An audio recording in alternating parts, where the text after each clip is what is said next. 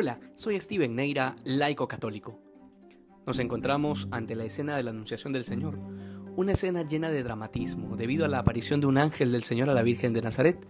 y esta aparición, aunque la hayamos escuchado y contemplado miles de veces, no deja de ser actual,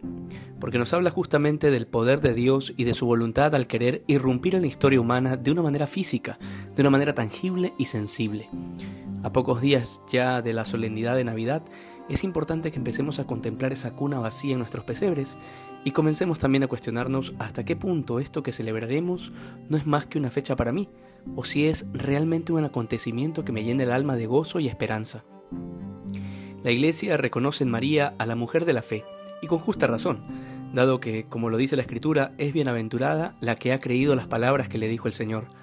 La pregunta aquí es si nosotros somos capaces de ser hombres y mujeres de fe como María,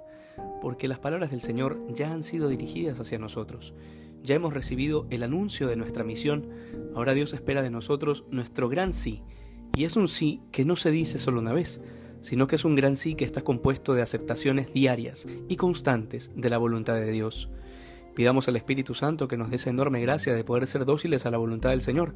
que será lo único que nos hará verdaderamente felices que hoy seamos más santos que ayer. Dios te bendiga.